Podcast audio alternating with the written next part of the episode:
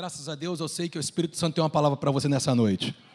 Eu sempre digo que uma das maiores alegrias né, daqueles que ministram a palavra de Deus é saber que de fato o Espírito Santo de Deus tem uma palavra dele direcionada para a sua vida e a palavra de Deus ela transforma as nossas vidas. A palavra de Deus muda a nossa história.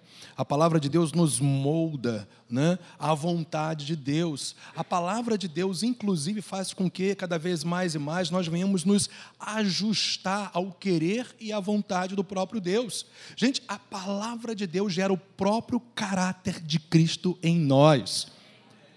É a palavra de Deus que alimenta o nosso homem interior e gera a própria fé do tipo de Deus, essa fé sobrenatural que está sempre acima das possibilidades humanas. Mas o mesmo Deus que gera essa fé sobrenatural, ele também derrama um amor sobrenatural no nosso interior, no nosso espírito. E é justamente sobre isso que eu quero mostrar para vocês nessa noite, para os nossos queridos que estão nos assistindo aí pela internet, que fé e amor são inseparáveis. Eu quero fundamentar na palavra de Deus algo que o Espírito de Deus tem ministrado ao meu coração nesses últimos dias e a gente então começou a ver como que a palavra de Deus ela é tão clara dentro desse aspecto. Quando o Espírito de Deus ele gerou né, essa realidade no meu espírito que fé e amor são inseparáveis, evidentemente que a gente vai logo para a palavra de Deus, porque nós sabemos que o Espírito Santo sempre vai trazer uma revelação fundamentada no que já está escrito, o que já está revelado. Não há nenhuma revelação que o Espírito de Deus traga fora daquilo que já está revelado na palavra. Então, graças a Deus, eu e você podemos ter sempre acesso ao querer e à vontade dele revelada na sua palavra. E quanto mais você conhece a vontade de Deus, você fica mais e mais habilitado para experimentá-la na sua vida. E nós sabemos qual é o nível da vontade de Deus. A vontade de Deus ela é perfeita. A vontade de Deus ela é boa, a vontade de Deus ela é agradável. E, e nós precisamos estar sempre com esse entendimento. A tua fé e as realidades daquilo que Deus quer fazer na sua vida nunca irão além do conhecimento que você tem da palavra. Eu vou repetir isso para você para que fique muito claro. A fé do tipo de Deus o agir sobrenatural dele na sua vida nunca vai além do conhecimento que você tem da verdade, da palavra, porque é a verdade que nos liberta. E essa libertação propicia para nós transformações que vêm de dentro para fora. Por isso que nós entendemos cada vez mais e mais que todo o foco das nossas experiências, do nosso andar diário, do nosso é, se submeter ao querer e à vontade de Deus, tem que estar sempre firmado no conhecimento da verdade, no conhecimento da palavra de Deus.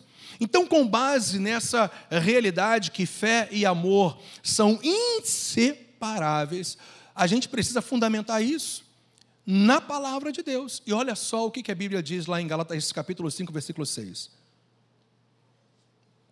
Foi o texto que o Espírito de Deus me levou, e a partir dele ele começou a me mostrar tantos outros textos linkados a essa verdade, fé e amor, inseparáveis. Porque Paulo, ele diz, porque em Cristo Jesus, nem a circuncisão que era um cerimonial que Deus estabeleceu para o povo da velha aliança a partir de Abraão. E nem muito menos o fato de você não se, se circuncidar tem valor algum. Então, nem circuncisão ou incircuncisão tem valor, tem valor algum. Mas essa união em Cristo, ela sempre vai ser estabelecida numa fé que atua, que opera, que age em amor. Então perceba que a fé nos conduz a sermos um com Cristo. A fé nos faz estar numa união plena com Jesus a partir da salvação, a partir da ação do Espírito transformador do nosso homem interior, ou em nosso homem interior, nos tornando novas criaturas. Nós nos tornamos um com Jesus Cristo, porque o Espírito dele passa a habitar em nós. Mas é interessante que a palavra de Deus deixa claro que essa união, esse estar em Cristo Jesus, não é uma experiência única, somente e ponto final. No momento que nós nos unimos a Cristo Jesus, nos tornamos um com Ele, nós entramos numa jornada de fé, numa caminhada contínua e constante. E é nessa vida cristã, é nessa caminhada com Deus, que a nossa fé tem que estar sempre operando conjuntamente no amor do tipo de Deus. Por isso que a nossa união com Cristo não é obtida através de meios externos de cerimoniais externos que era uma realidade para a velha aliança. Em Cristo Jesus nós somos unidos nele, portanto, pela fé. E essa fé, uma vez que você está em Cristo, é exercida através do amor. E esse amor ali, evidentemente, está estabelecido nessa palavra que nós já conhecemos tão bem, ágape, que fala do amor de Deus. Então perceba, gente, o que o Espírito de Deus quer gerar no seu coração que a nossa união com Cristo não é obtida através de meios externos, mas pela fé que é exercida através do amor. A nossa salvação, a nossa justificação, a nossa santificação, a nossa redenção, a nossa libertação, a vida de Deus em nós, a vida eterna não vem através de obras, mas é graça de Deus liberada porque você creu. Mas no momento que você creu, para a salvação, você agora vai operar em amor através dessa fé que te salvou, mas no seu dia a dia. E essa fé, ela vai se robustecendo, essa fé vai amadurecendo cada vez mais e mais quando você compreende que fé e amor são inseparáveis. Você vai entrando num processo contínuo de crescimento e maturidade espiritual, porque você percebe que a fé é o fundamento que faz com que você é, é, é, compreenda o querer e o plano de Deus para a sua vida. Mas no momento que você crê e se rende a Ele, agora você também precisa entender que essa fé vai ter que estar atuando continuamente, constantemente pelo amor, porque a mensagem do Espírito de Deus para mim e para você nessa noite é essa: fé e amor são inseparáveis. A fé que agrada a Deus atua, ou seja, opera, age, funciona de forma conjunta com o amor do tipo de Deus, o amor ágape. Nunca desassocie fé de amor, porque a palavra de Deus, ela, pelo contrário, ela traz um link de revelação total em relação à realidade que a fé sempre vai agir em conjunto com o amor do tipo de Deus. E é essa fé que agrada a Deus. Sem fé, e a gente pode até declarar no contexto da revelação bíblica, sem fé que atua pelo amor de Deus, essa é a fé que agrada a Deus. A fé genuinamente bíblica é inseparável do amor de Deus.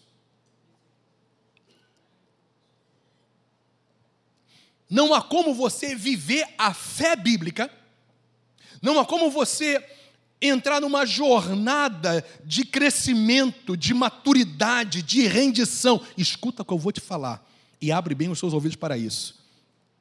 Uma fé que venha impactar os que estão ao seu redor, se não for uma fé inseparável do amor do tipo de Deus. Para Deus, não basta você simplesmente acreditar quem Ele é ou o que Ele faz. Você precisa agora acreditar, crer, mas também amar. Você precisa também demonstrar o amor do tipo de Deus que eu vou provar para você que você é capaz de viver esse tipo de amor, porque ele foi derramado no seu espírito pelo próprio Espírito Santo de Deus. Então, fé e amor são inseparáveis na revelação bíblica. Olha que 1 Timóteo, gente, eu, tô, eu vou ler uns versículos para vocês, mas são N versículos que nos provam essa ligação, esse link, essa realidade conjunta de fé e amor. A gente vê Paulo falando para Timóteo, Ó, transbordou, porém, a graça de nosso Senhor. Agora, veja só, como é que foi transbordante essa graça? Esse favor imerecido, essa manifestação da compaixão, do poder de Deus, com a fé e o amor que tem origem na pessoa de Cristo Jesus.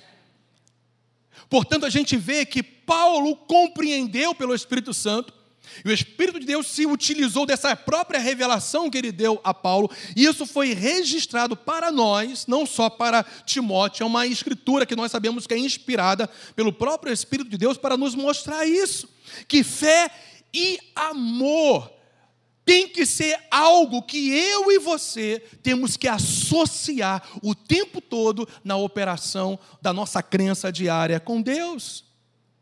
A fé desacompanhada do amor do tipo de Deus é ilegítima, é falsa. Eu quero te provar isso na palavra de Deus. Mas perceba, porque o amor, esse é o fundamento, gente. Porque o amor é a base o fundamento e a verdadeira inspiração da fé em ação. Quem está comigo aqui ainda nessa noite? Não tem como você viver a fé genuinamente bíblica, desacompanhada do amor do tipo de Deus. Porque o próprio amor de Deus faz com que a nossa fé ela venha a ser expressada segundo o querer e segundo a vontade de Deus. E quanto mais você, como nós vamos ver, ama a Deus sobre todas as coisas, é o seu próximo como a você mesmo, você está de fato na prática da genuína fé bíblica. Porque o amor é a base, é o fundamento, é a verdadeira inspiração da fé em ação. Quanto mais eu comecei a meditar nessa realidade que o Espírito de Deus gerou no meu coração sobre essa realidade da associação plena de fé e amor, isso foi ficando cada vez mais claro para mim. Isso tem que ficar claro para você nessa noite também.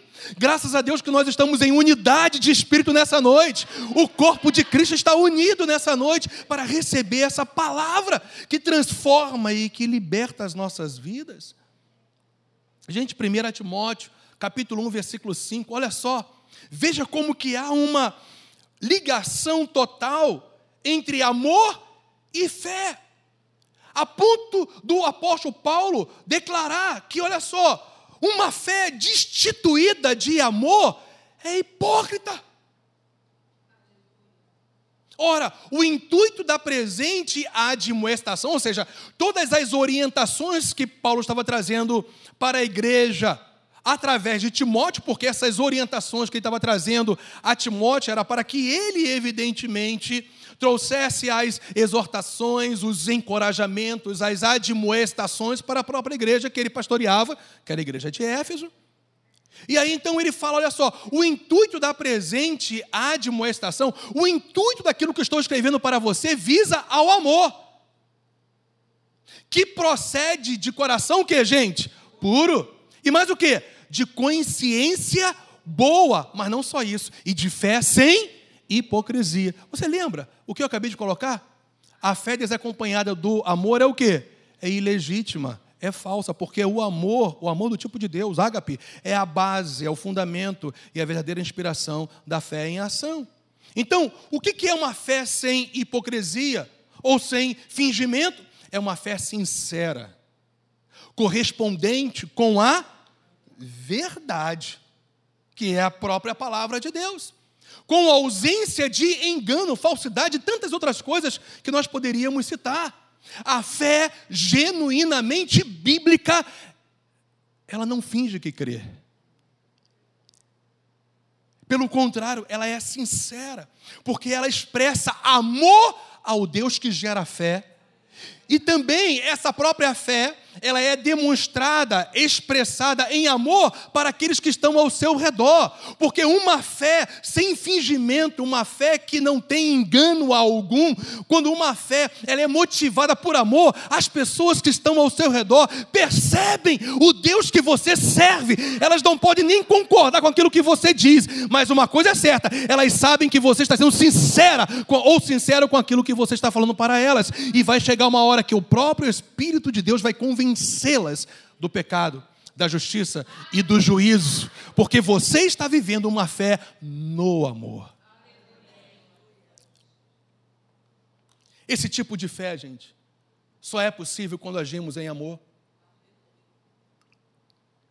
Essa fé é sem falsidade, essa fé é sem fingimento. Como que eu posso dizer que eu amo a Deus se eu odeio o meu irmão? Não tem jeito. Como que eu posso dizer que eu amo a Deus porque Ele me perdoou se eu não perdoo as pessoas que estão ao meu redor?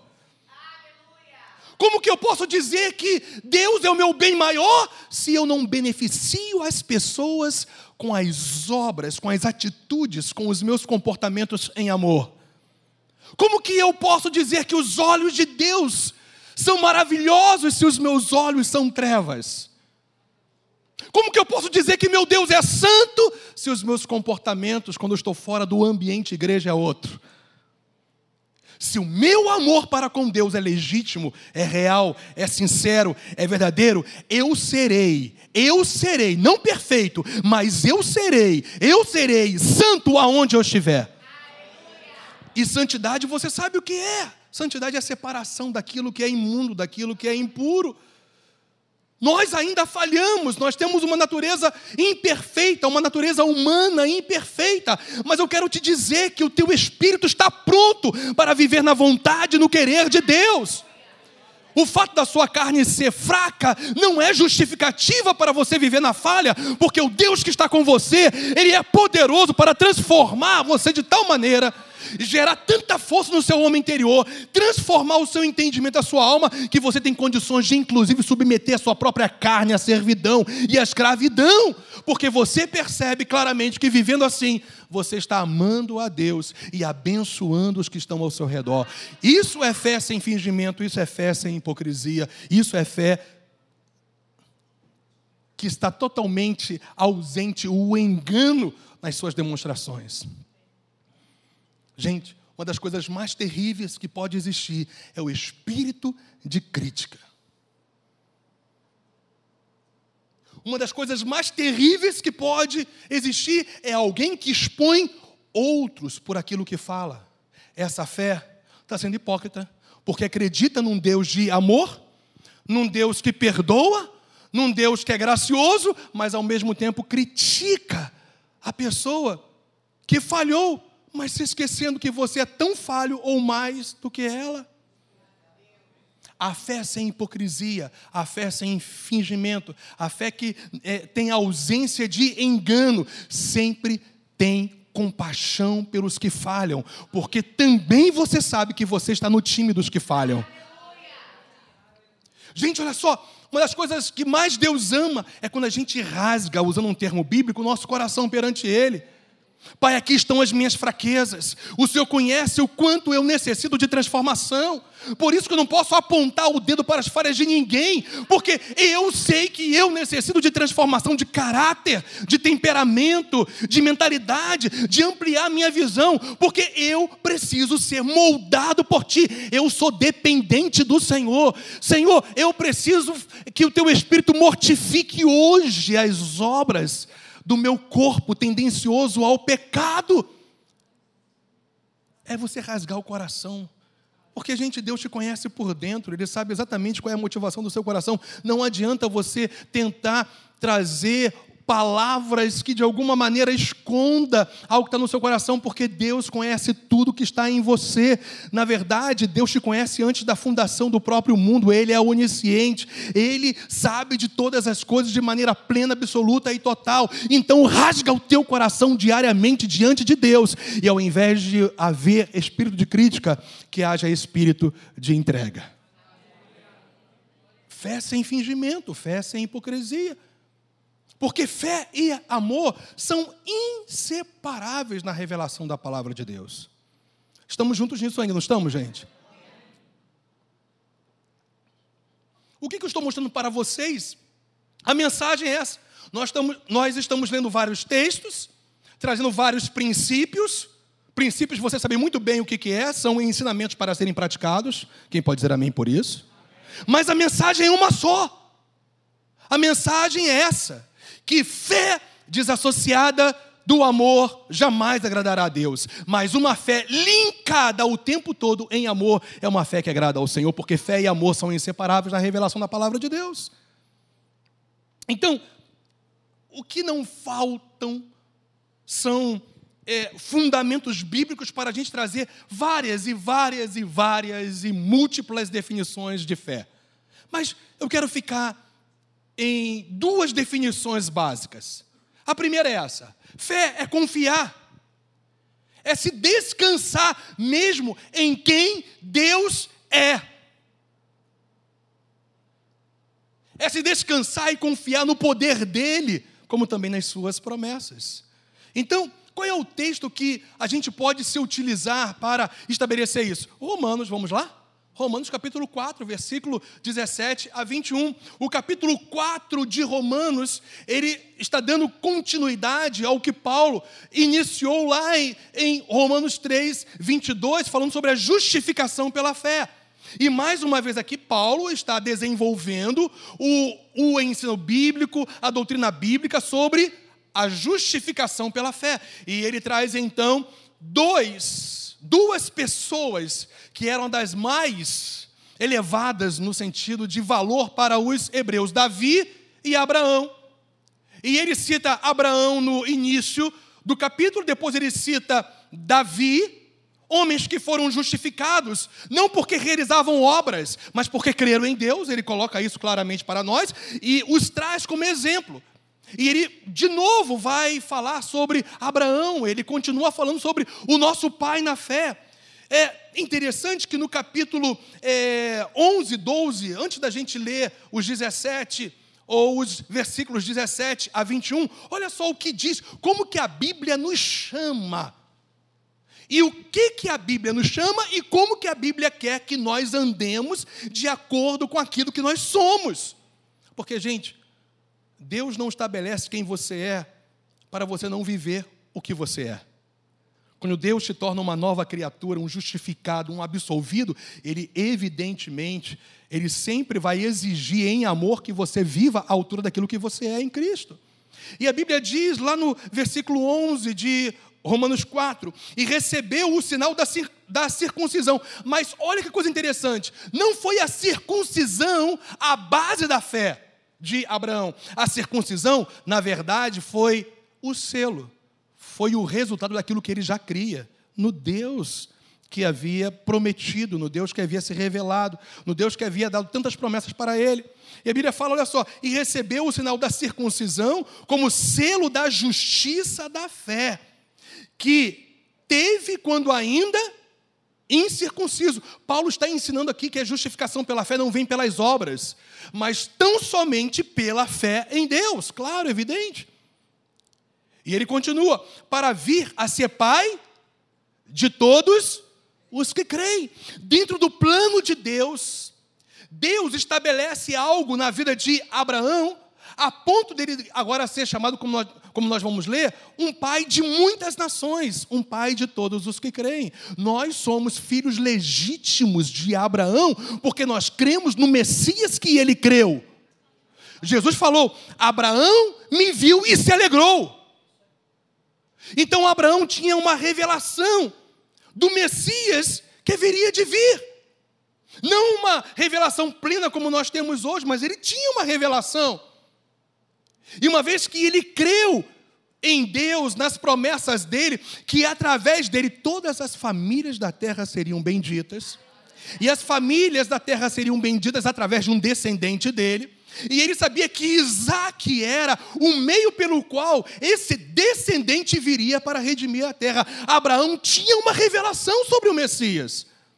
Por isso, quando a gente crê em Cristo, a gente se torna filho legítimo de Abraão, aquele que creu. Embora não circuncidados, embora é, é, ele não tenha realizado obras, ele na verdade Deus, ele creditou a justiça dele na vida de Abraão porque ele creu simplesmente, não porque ele fez, porque ele creu. O fazer foi resultado do crer. É o que Paulo está falando aqui sobre justificação pela fé, salvação, absolvição de todos os pecados. Eu quero te trazer uma boa notícia para o pessoal que está nos vendo também pela internet. Você não precisa realizar obras, feitos humanos para ser salvo, porque toda obra definitiva, única, eterna, poderosa, infinita, Jesus já fez na cruz do Calvário por você. Basta você, é claro, se posicionar em crença, crer, se descansar, se confiar, ou melhor, confiar em Deus e nas suas promessas. É o que Paulo está ensinando para nós aqui. E ele continua, no versículo 11 ainda, a fim de que lhes fosse imputada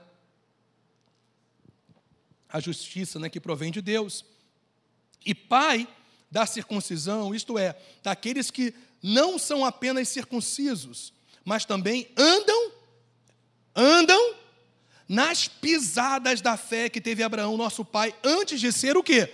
Circuncidado. Então perceba, nós somos filhos legítimos de Abraão porque a gente crê no Messias, mas como filhos legítimos de Abraão, nós temos que andar nas mesmas pisadas que teve o nosso pai Abraão. E eu quero te dizer que você é capaz de viver à altura daquilo que Abraão viveu e se posicionou, porque o Deus que é, o capacitou, agiu na sua vida para que ele então desenvolvesse a sua fé. Gente, olha só. Abraão, ele começou também muito imaturo. Ele teve alguns posicionamentos verdadeiros, genuínos de fé, mas havia imaturidade na caminhada dele. Abraão não se tornou o Abraão de Gênesis 22, que a gente vai ver daqui a pouco, mas com base no que foi escrito so, é, sobre ele em Hebreus 11, aonde ele oferece o seu próprio filho, Isaac, como sacrifício, num ato de uma fé incondicional, de um dia para a noite, ou da noite para o dia. Houve um desenvolvimento, houve uma, um crescimento. Abraão teve dúvidas, gente, na caminhada dele. Abraão procurou atalhos. Abraão mentiu, omitiu. Abraão teve medo. Eu te pergunto, esses sentimentos ou essas práticas, infelizmente, não acontecem conosco na imaturidade? Mas eu tenho uma boa notícia: você está habilitado por Deus para crescer, amadurecer, se desenvolver na fé e se tornar alguém que, além de ser um filho legítimo daquele que creu, também ser alguém que pode andar nas mesmas pisadas da fé daquele que se tornou o pai de todos os que creem. Então, dito isso, olha só o que está escrito no versículo 17. E é nisso aqui que eu quero é, me fundamentar com você na palavra para que a gente veja o que é confiar, o que é se descansar em Deus, no seu poder e nas suas promessas. Lembra que a gente está falando que fé e amor são inseparáveis. E agora a gente está definindo o que, gente? Fé na Bíblia. E olha o que a palavra do Senhor fala: como está escrito, por pai de muitas nações te constituí. Não só pai dos hebreus, porque a Bíblia fala que nem todos os hebreus eram de fato filhos de Abraão. Porque não bastava ser só filho sanguíneo ou filho de sangue, tinha que se tornar também filho espiritual de Abraão. Filho legítimo na revelação bíblica de Abraão não é aquele que tem sangue hebreu, é aquele que crê no Deus que Abraão creu e anda nas mesmas pisadas que Abraão andou. Quem está entendendo isso, hein? Você é um desses filhos? Graças a Deus. Foi desses que ele se tornou pai. E a Bíblia fala ainda, perante, versículo 17, perante aquele, isso aqui que é importantíssimo, perante aquele no qual creu. A Bíblia, Paulo está mostrando para nós aqui que Abraão creu em Deus, para se tornar o que, gente? Pai de muitas nações. O se tornar pai de muitas nações foi consequência da crença que Abraão teve em Deus. E a gente vai perceber que as características dessa fé de Abraão continha confiança, descanso. em quem Deus é, no poder dele, nas promessas dele. Porque aí então a gente vai começar a ver como que Abraão se tornou pai de muitas nações a partir de um posicionamento de fé dele através de Isaac, o seu filho, que foi gerado miraculosamente por causa da fé de Abraão. A Bíblia fala então para nós aqui: perante aquele no qual creu, primeiro, que Deus é esse? Que poder de Deus é esse? O primeiro poder registrado aqui, na crença que Abraão teve em Deus, por aquilo que Deus faz, é que Deus vivifica os mortos. Deus ressuscita mortos. Não tem limites para o poder de Deus. Mas sabe qual é o mais interessante? Não havia ainda tido nenhum tipo de milagre de ressurreição até esse momento aqui registrado na Bíblia. Como assim então? Como que Abraão cria num Deus que vivifica mortos? Se ele não havia visto nenhum milagre de ressurreição. Eu vou provar para você o que eu vou te dizer pela palavra. Porque o que estabeleceu a crença de Abraão não foi um milagre que ele viu, mas no Deus que falou quem é para ele. Eu sou, eu sou, eu sou, eu sou, eu sou o Deus que ressuscita mortos. E eu vou te provar isso. Vai comigo lá em Hebreus. Nós estamos definindo fé, não é isso, gente? Fé. Fé é confiar, é se descansar em Deus, no seu poder, nas suas promessas. E em quem Abraão creu para se tornar pai de muitas nações? No Deus que vivifica mortos, no Deus que ressuscita. Mas, ora, ele não tinha tido essa experiência ainda. Ele não tinha sabido de ninguém que Deus havia ressuscitado. Nos registros bíblicos, o primeiro a ser ressuscitado foi através do profeta Elias, séculos depois de Abraão. Mas Abraão cria. E a gente vai ver por que ele cria. Porque Deus falou para ele: Você vai ser pai de muitas nações, através de Isaac, o teu filho. Então Abraão se apropriou dessa promessa, porque ele creu no Deus que promete. Aí Hebreus 11 vem e diz assim para nós: olha que revelação linda da palavra de Deus. Hebreus capítulo 16, versículo, ou desculpa, Hebreus capítulo 11, versículo 17. Vamos logo para o 17. Pela fé, Abraão, quando posto à prova por esse Deus que ele havia crido, quem está comigo aqui ainda em nome de Jesus, meu irmão? Por favor, toma isso aí hoje. Recebe isso. Ofereceu Isaac.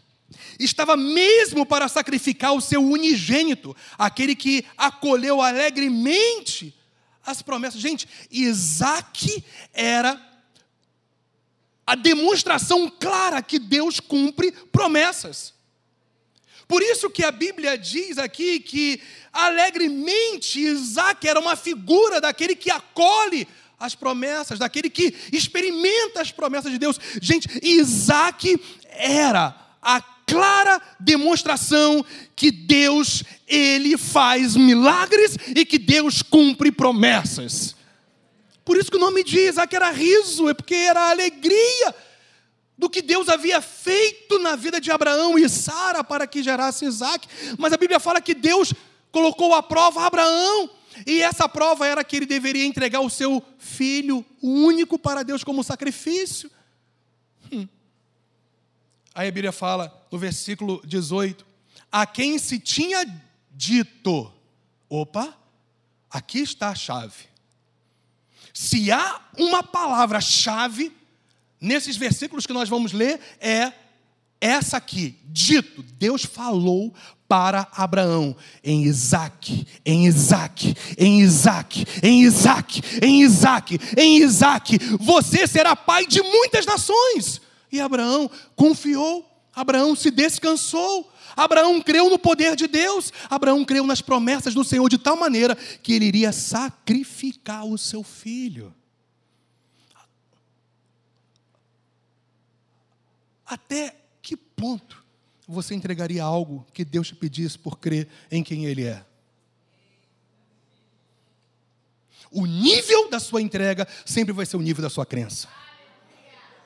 Abraão entregou tudo que ele tinha, o seu próprio filho, aquele que acolheu alegremente as promessas.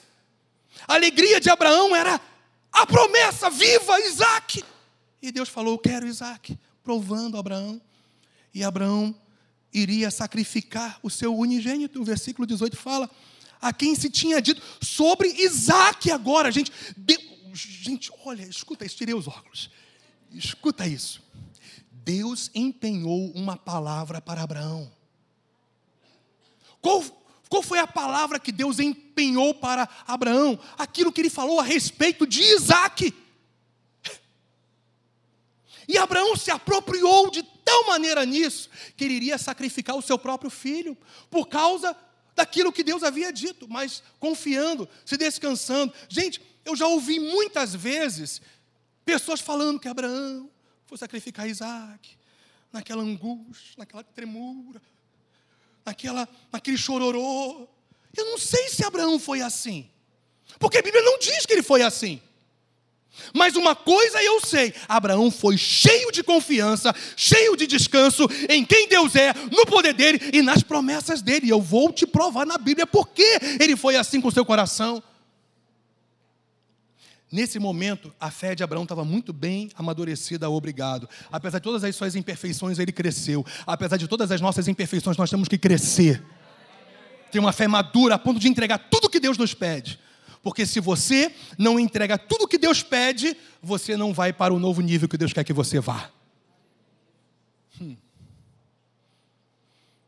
Olha agora por que Abraão creu. Me perdoe, gente, eu, quando eu, eu leio isso no, sozinho, eu tenho vontade também de pular, de dançar. E eu estou com essa vontade aqui agora, aleluia. Porque está escrito que Deus falou a respeito de Isaac. Em Isaac, versículo 18: será chamada a tua descendência. Então Abraão iria sacrificar Isaac. Por quê? Porque considerou que Deus era poderoso até para ressuscitá-lo. Não sei se você pegou isso. Abraão iria nos finalmente, iria matar o seu filho por amor a um pedido que Deus fez para ele, por amor a Deus, porque ele confiava, ele se descansava, ele cria em quem Deus é, no seu poder e nas suas promessas, porque se ele matasse Isaac, se ele sacrificasse Isaac, ele sabia que Deus iria cumprir a sua promessa na vida dele. Você percebeu isso? Por isso que Abraão creu em quem Deus é aquele que vivifica os mortos, aquele que traz vida aonde há morte. Sabe por quê? Quanto mais você se entrega ao Deus que se revela na palavra, mais você vai experimentar o que ele é na prática no seu dia a dia. E Abraão experimentou. Abraão creu. É isso que Paulo está ensinando para nós. Lá em Romanos 4, vamos voltar lá para Romanos 4. Estamos definindo fé. Daqui a pouco nós vamos definir amor. Mas veja só o que Paulo continua falando. No versículo 17 de Romanos 4, linkando com aquilo que nós acabamos de ver em Hebreus 11. Como está escrito, por pai de muitas nações te constituí. Então Abraão creu nessa palavra perante perante aquele no qual creu, que em quem ele creu? No Deus que ressuscita mortos. Gente, não tinha havido nenhum milagre ainda de ressurreição, mas Abraão conhecia o Deus da ressurreição. A fé que você tem não vem através do testemunho de outros. A fé que você tem vem pela revelação da palavra. O que outros testemunham, o, o que outros testemunham, ou que você pode ter acesso a testemunho, pode até edificar a sua fé. Mas a fé é originada quando você crê no que está escrito, naquilo que Deus falou a teu respeito, através da pessoa e da obra redentora de Jesus Cristo. Você percebe isso? Tinha um tempo na igreja, né, que era moda isso. As pessoas davam testemunhos e inclusive as pessoas pagavam cachê para as pessoas darem testemunho. É, eu sou dessa época, os cabelos brancos falam por si só. Talvez isso não esteja tanto em moda, hoje tem outras situações, mas o fato é que as pessoas ficavam tão presas aos testemunhos das outras pessoas e até davam glórias a Deus, sinceramente, que se esqueciam de ter suas próprias experiências. As experiências que você tem é por aquilo que você aprende com Deus na prática, por aquilo que é fundamentado em você, através da revelação da palavra de Deus. Abraão confiou no que Deus havia dito. Por isso que ele creu no Deus que vivifica mortos sem ter tido a experiência de ver um milagre. Eu não preciso ver um milagre para crer, eu só me posiciono naquilo que a palavra de Deus diz. Esse é aquele que vence, esse é aquele que chega até o final, esse é aquele que impacta outros com a sua fé, esse é aquele que agrada a Deus porque confia, porque se descansa em quem Deus é, no seu poder e nas suas promessas. Mas perceba que agora há uma outra característica de quem é Deus. Primeiro, é o que vivifica os mortos, não é verdade? Mas agora, é o Deus que chama a existência as coisas que não existem. Primeiro, Abraão cria no Deus que ressuscita mortos, e Abraão crê no Deus que cria tudo do nada.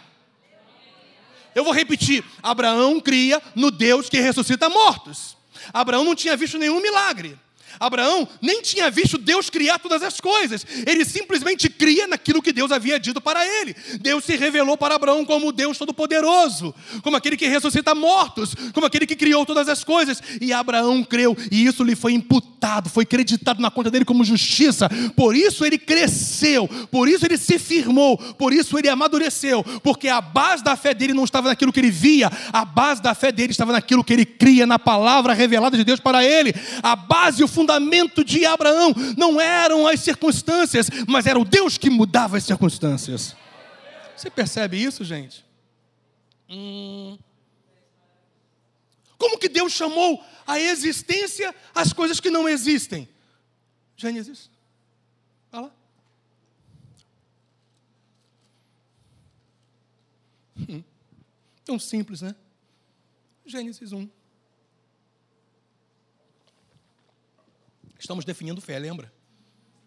Lembra que a gente está falando que fé e amor são totalmente atrelados, não tem como desassociar. E a fé legítima, a fé genuinamente bíblica, ela sempre vai atuar pelo amor, mas a gente está agora dando uma parada no, na fé.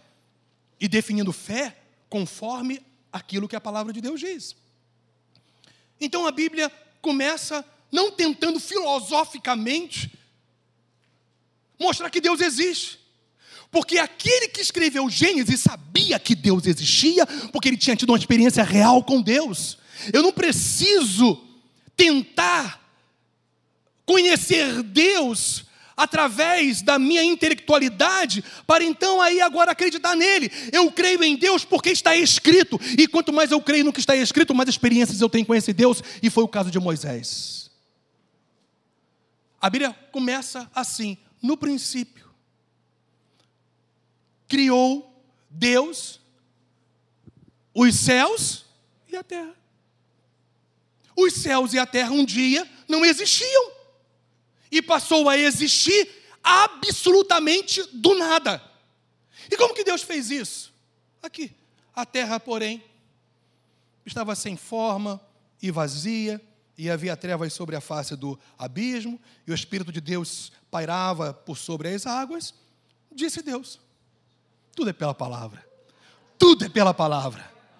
Lembra? Deus havia dito. Quem lembra disso? Abraão crê no Deus que ressuscita mortos, porque Deus havia dito que em Isaac ia ser chamada toda a sua descendência futura. Deus também disse para Abraão que ele é o Criador dos céus e da terra.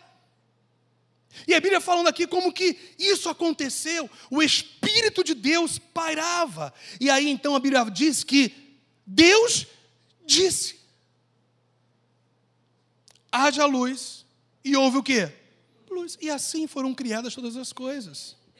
Por isso que quando você, em cada situação da sua vida, tem uma confissão. Ou seja, quando você fala de acordo com aquilo que está escrito, aquilo que não existe vai passar a existir. Porque a fé do tipo de Deus não é uma declaração vazia, ah, eu creio. É uma declaração que vem de alguém que de fato crê e vive o que crê. Porque uma coisa é você dizer que você crê, outra coisa é você viver à altura daquilo que você crê. E todas as vezes que você vive à altura daquilo que você crê, vai se tornar uma realidade na sua vida. Você percebe? Foi esse Deus que Abraão conhecia, gente. Volta lá para Romanos 4. Dá para ficar animado com essa palavra ou não? Aqui, é esse Deus que ele cria, o Deus que vivifica os mortos e chama à existência as coisas que não existem. Abraão, olha só agora que coisa linda. Eu teria que ter uma hora e meia só para ficar aqui, mas não vou fazer isso, não, claro. Mas Abraão, me perdoe a minha paixão pela palavra, gente, mas Abraão esperando contra a esperança, creu. Perceba, há dois tipos de esperança aqui. Uma esperança associada ao crer e uma esperança associada às possibilidades humanas. Por isso que a, a Bíblia diz que Abraão, esperando, está falando de uma expectativa certa contra a esperança, falando de uma possibilidade humana, graças a Deus que esperança na Bíblia em relação àquilo que nós é, é, nos apropriamos em Deus, não é algo, não é um salto no escuro, é um salto sobre a rocha. Você começa a andar e você começa a vivenciar, porque você sabe que, independente das suas esperanças humanas, há uma esperança maior. A minha esperança não está na minha possibilidade, naquilo que eu posso, naquilo que alguém pode fazer por mim. A minha esperança está no Deus de Israel. Ó, oh, esperança! Esperança de Israel é o nosso Deus. Foi nesse Deus que Abraão creu. É nessas pesadas de Abraão que você tem que também andar. Talvez você tenha esperanças aí que estão totalmente centradas naquilo que você vê, naquilo que você sente, naquilo que você olha. Mas a esperança em Deus faz você, meu irmão, pisar sobre um fundamento maravilhoso que a Bíblia chama de fé. A fé é o firme das coisas hum, que não se veem, e a prova, a convicção, a certeza das coisas que se esperam. Hum. Ah, que coisa linda! Abraão, esperando contra a esperança, creu para vir a ser pai de muitas nações. Mais uma vez, olha o dito aí de novo. Segundo lhe fora dito. A base da esperança de Abraão em Deus não era como nós vamos ver, a condição do seu corpo nem é de Sara, mas o que Deus falou. Então, em nome de Jesus, ouça isso e não perca isso jamais de vista. A tua convicção não está em coisas, não está em você, não está em possibilidades humanas. A tua confiança tem que estar em Deus, porque é aí que você verá e viverá e experimentará o sobrenatural do Senhor. Porque uma coisa que Deus honra, meu, meu irmão, é a palavra dele. E quem honra a palavra dele será honrado. Hum, assim será a tua descendência. Está vendo? Como, como que era a fé de Abraão? Tem que ser a minha, a sua. Ande nas pisadas da mesma fé que Abraão teve, é o que a Bíblia está falando.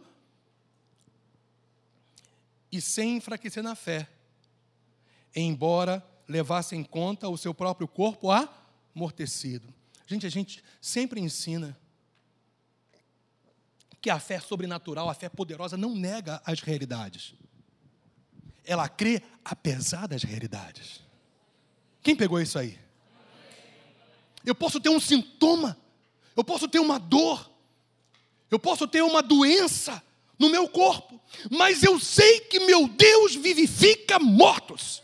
Eu sei que meu Deus do nada criou tudo o que Ele não pode fazer na minha vida. Eu não nego a realidade. Eu, na verdade, ao invés de duvidar, de Deus, eu duvido da realidade que está no meu corpo ou nas circunstâncias, porque o meu Deus é maior do que todas as coisas. Porque alguém um dia falou e eu peguei essa palavra, nunca mais me esqueci. Se você tiver de duvidar de alguma coisa, duvide da sua dúvida.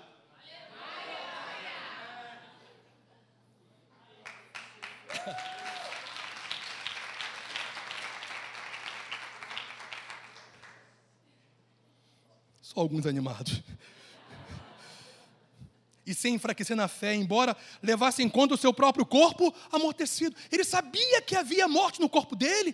Ele não negou isso. Mas ele declarava, ele cria, apesar de eu sei que o meu Deus vive. Você percebe isso, gente? Coisa maravilhosa. Eu não assumo as enfermidades e as doenças eu assumo o poder, me aproprio do Deus que muda toda e qualquer situação na minha vida. Não nego as enfermidades, mas eu confio no Deus que cura as enfermidades, ou qualquer circunstância.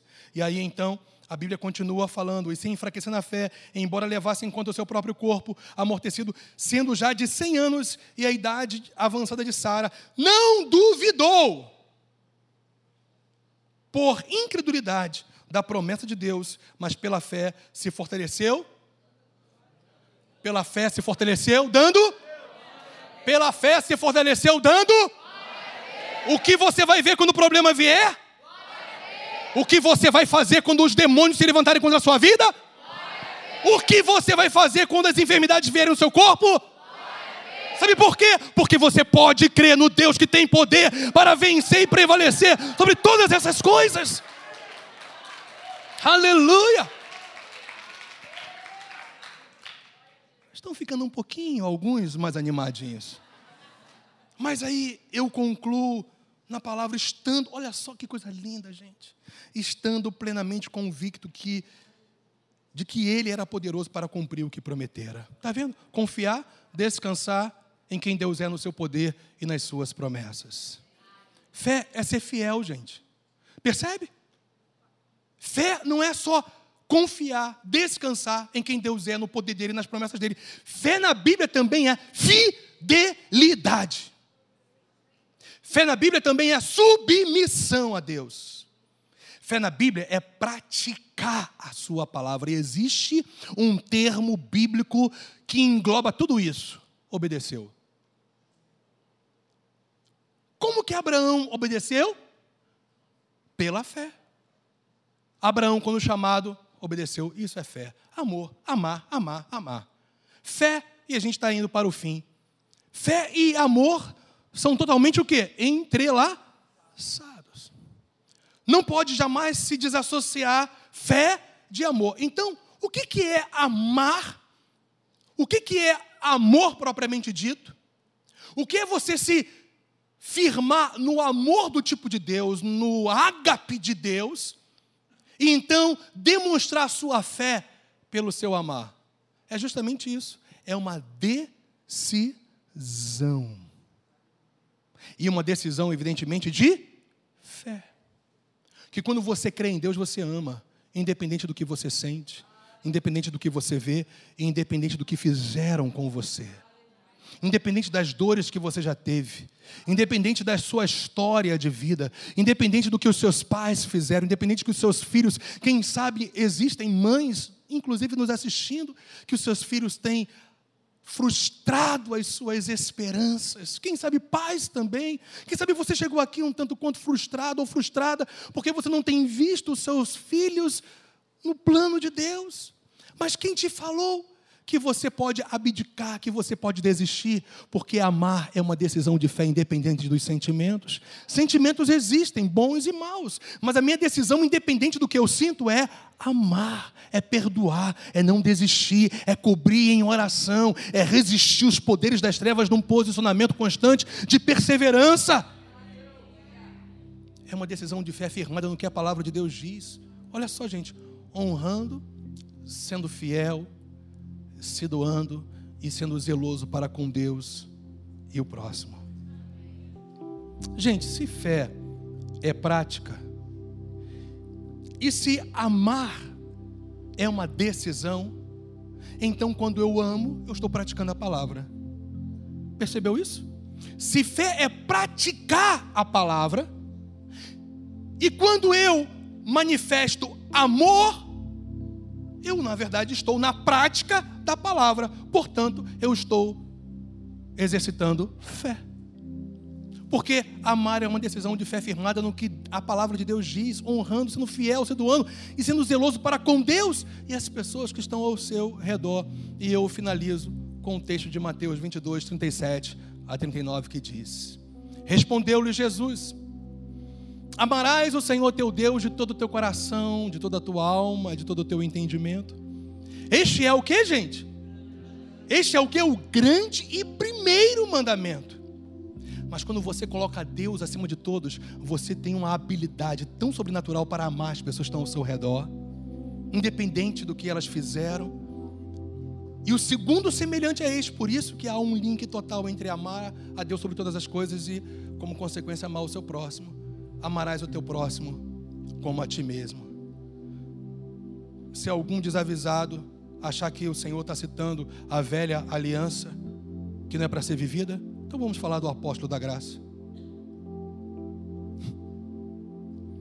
A ninguém fiqueis devendo coisa alguma, exceto o amor com que vos ameis uns aos outros. Eu vou falar uma coisa para você. Se você quiser, se você quiser, pode falar para a pessoa que está do seu lado. Eu estou endividado com você. A minha dívida com você é amor. Uhul! Se tem casalzinho aí, ó, hum, hum, prepara o terreno, meu filho.